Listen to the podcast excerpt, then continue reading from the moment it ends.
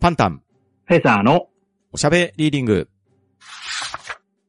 この番組はパンタンとフェザーノートがお互いに本を進め合い、その感想をおしゃべりしていくポッドキャストです。本の選出ルールはただ一つ、パンタン、フェザーノートが各々相手と感想を語りたい作品です。今回は第14シーズンの後書き会です。一体どのようなトークになるのでしょうかはい、改めまして、こんにちは、フェザーです。はい、パンタンです。よろしくお願いします。よろしくお願いします。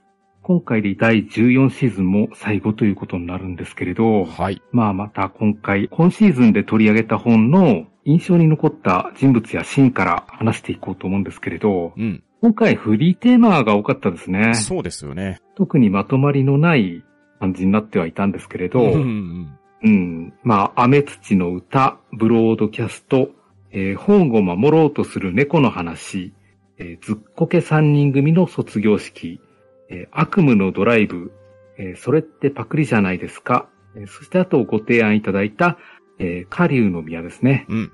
とやってきたんですけれどうん。、はい。はい。えーそうですね。じゃあまた私から行くんですけれど、はい。印象に残った人物で言うと、やっぱり下流の宮のタイフォンさんですね。ああ、やっぱりそうですよね。うーん、やっぱりあの、複雑な来歴の人でう、ん。悩みの多い人生だったと思うんですよね。ああ、そうですよね。いろいろ背負ってるもんが多いですもんね。多いんですよね。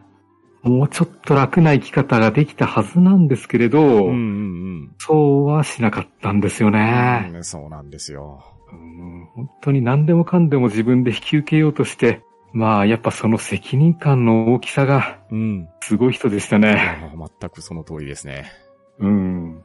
いやあの世界、やっぱ、切羽詰まった世界だけあって、責任感の強い大人多いですうね。ん。ですよね。うん。あんまりふざけたことしてると世界終わるんで。うん確かに。うん。そして、印象に残ったシーンで言いますと、はい。えー、ずっこけ3人組の卒業式のラストですね。ああ、なるほどなるほど。やっぱりあの、長年やってきたシリーズのうん。一番最後を見届けられたっていうところうんうんで、うんうん。そやっぱグッとくるところありましたね。うですよね。確かに。ううんん。あ、これで本当に終わるんだなっていう気がしうんうんて、ううん。ん。まあ、那須先生もあの3人組の話と卒業できたっていうのもありますし、うん。まあ我々も、何ですか、あの3人組の話と、えー一応終止符を打てたっていう感じで、うん。確かに。やっぱちょっとグッとくるもありましたね。ありましたね。本当うに。ん。で、えーパンタさんどうでしょうかそうですね。やはり僕も印象に残ってる登場人物は、フェザーさんと同じく、下流の宮のタイフォンさんですね。ああ、やっぱりいいですよね。やっぱりね、彼は、今シーズンの登場人物たくさんいましたけど、うん。図抜けてると思うんですよ。そうですね。正直、作品の全体に対する登場割合って、そこまで多くないと思うんですけど、うん。やはり、インパクトが強すぎるんですよね。そうですね。出てくるシーン、出てくるシーンで、胸に刺さる活躍をされますし、うん。そして、彼の最後っていうところは、もう涙なしには語れないですね。うーん、ですようね。ん。いやー本当いい人物でしたね。本当にすごいキャラクターだなって思いましたね。うーん。そして、印象に残っているシーンは、雨土の歌より、はい。主人公の親友の和志くんと、先輩のナイトくんがキャッチボールするシーンですね。ああ、なるほど。ピッチャーにしかわからないっていう話をキャッチボールで伝え合うじゃないですか。うーん。あのシーンはすごくいいシーンだったですね。そうですね。もうそれまで特に仲良くはなかったんですけれど、うん。あそこではもう通じ合えるっていうところがあったんですよね。そう、やはりエースにしかわからないっていうのが、キャッチボールをすることによって全て伝わるっていうのは熱いですね。熱いですうね。ん。うーん、わかりますね。あ、あと、えーそれってパクリじゃないですかのうんドラマ版も始まったんで、うん、そうですね。まあ私ちょっと見てみたんですよ。僕も毎週楽しみに見てますよ。そう。あの、収録時点ではまだ放送前だったんですけれど、うん。まあ、どんな感じかなと思って見てみたら、うん。まあ、かなり構成変わってたんですよね。そうですよね。原作とは設定が違ってますよね。うん。だからかなり印象変わったなって思いますし、うんうんまあキャラクターの配置はまあそのままだったんですけれど、うん。うん。やっぱり人が演じるとなるとかなり変わってますね。そうですね。いやなかなかベテランの俳優さんもいて、うんうんうんで第1話でなぜか中畑清さんが出てるの が驚いうん、て。確かにそうでしたね。なんでいたんだろうって思って。別にあそこ中畑さんじゃなくてもよかったんですよね。まあ 確かにそうですよね。うん。あれ、どっかで見たことあるおじさんいるなって思ったうらん、うんまさかって思うっんうてん。う。ん、確かに。うん。まあでも、楽しみに毎週見てますし、収録時点では、来週が最終回を迎えるという山場になっているんですけど、うん。このエピソードは、ストーリー的には、原作の一巻のクライマックスをちゃんと重ねてる感じでしたよね。うん、そうですね。まあ原作に散りばめられているエピソードとエッセンスがドラマなりにアレンジされてっていう形だとは思うんですけれど、うん。まあでも非常に見やすくできてますし、うん。パクリとパロディの線引きっていうところが、オープニングテーマの構成あたりでもなんとなく感じられるじゃないですか。ああ、そうですね。いろんな映画作品のオマージュが盛り込まれてましたよね。 うん、やってました。ねただ、あの、社長はダメだろうって思いまし たね。まあ、典型的なワンマン社長を赤井秀和さんが講演されてますけ れど、やってましたね。非常にインパクトはありましたね。うん。社内の情報をばらしたのは誰だって犯人探しをするんですけれどう、ん結局自分じゃねえかっていう。そうそうそう。まああのあたりはね、原作でも商品発表会のあたりでスタッフ一同がハラハラする一面が書かれてましたけれど、まうん。あまさにああいう感じのノリですよね。だね。だからまあ、小説版とは違った楽しみ方ができて、まあ、楽しかったですね。そうですよね。うん。非常に見やすいドラマだったと思います。うん。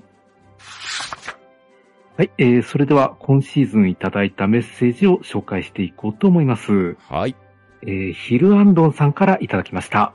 第134話拝聴おすすめ書籍を募集されてる、かっこ医薬と聞きましたので、まあそのままですよ。そのままの通りで受け取ってもらえればいいです。うんえー過去取り上げる頻度が少ないようにお見受けする海外小説はいかがでしょうか私が近年読んだ本では、ザリガニの鳴くところ、プロジェクトヘイルメアリー、メインテーマは殺人が良かったです。といただきました。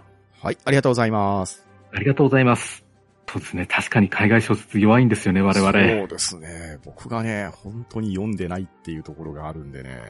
うーん。逆にこうやっておすすめしていただけると読むきっかけになるのでありがたいですね。そうですね。いや、でも私これ3冊とも読んではいるんですけれど、はいはい。まあどれもいいですね。外れはないです。なるほどなるほど。うん。で、ザリガニの泣くところは去年映画になってますし、ああ、そうでしたね。ええで、プロジェクトヘイルメアリーは、えー今後映画化されるという予定もなってますねうん。うんうん。ということで、まあ、ご提案いただいたんで、うんまあ、来シーズン、どれか取り上げようと思いますうん。。そうですね。ぜひ、どれか一冊選んで取り上げさせていただければと思います。ありがとうございました。はい、ありがとうございます。続きまして、コロさんよりいただきました。最近娘たちがライトノベル以外の本も読むようになった。作家読みをするようになったので、本好きランクが一段上がった気がする。今の推し作家さんは、米沢ほのぶさんとのこと。ああ、国労城の人か。お父さん読みたいんだよねって言ったら、長女が学校の図書館で借りてきてくれた。そんな娘たちに刺激を受けて、父ちゃんも新たな作家さんを開拓中。ぜひおしゃべりリーディングで取り上げてほしい作家さんは、僕が最近お気に入りのイタドリ圭先生です。ドラマ化もされている育休デカ。本屋という題材で娘にも推しやすかった、レジまでの推理、本屋さんの名探偵を続けて読了。ジャンル的にはどちらの作品もミステリーになると思いますが、めちゃくちゃ読みやすく、一つのエンタメ作品として純粋に楽しませてもらいました。速攻で娘に推し済み。どちらも作中のある仕掛けに気づいたとき、思わず大きな声で、ああ、そういうことか、と声を上げてしまった、といただきました。ありがとうございます。ありがとうございました。いや、米沢ほのぶさんを読んでるんですね。ああ、いいチョイスだと思いますよ。うん。で、国老城を借りてきてくれたっていうのもありがたいですね。 そうですね、優しい娘さんですね。ぜひ読んでください。これはいいので。やーこれは本当にね、面白い本なんですよ。うん。学校の図書館にあるもんなんですね。ああ、そうですね。まあ、やはり、直木賞を取ったっていうところで話題の本として図書館に入れられてるのかもしれないですし、きっと米沢ほのぶさんって学校の図書館とかでも置きやすい本だと思うんですよね。うん、そうかもしれないですね。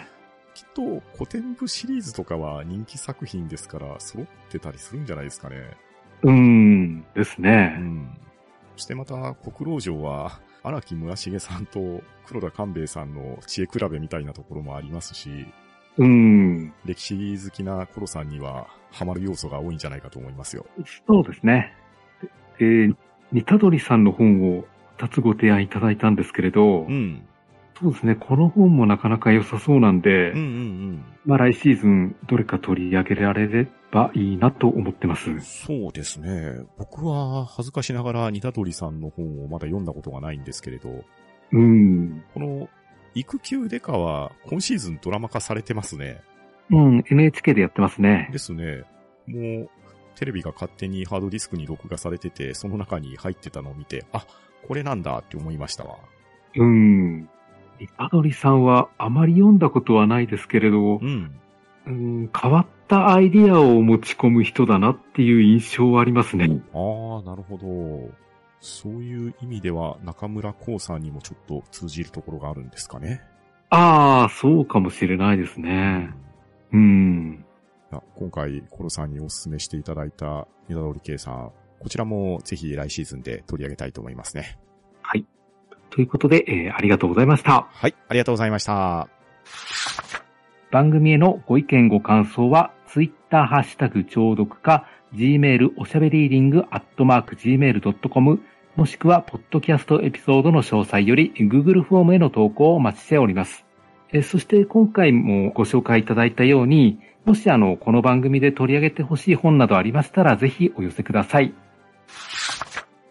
それでは今回はこのあたりで本を閉じようと思います。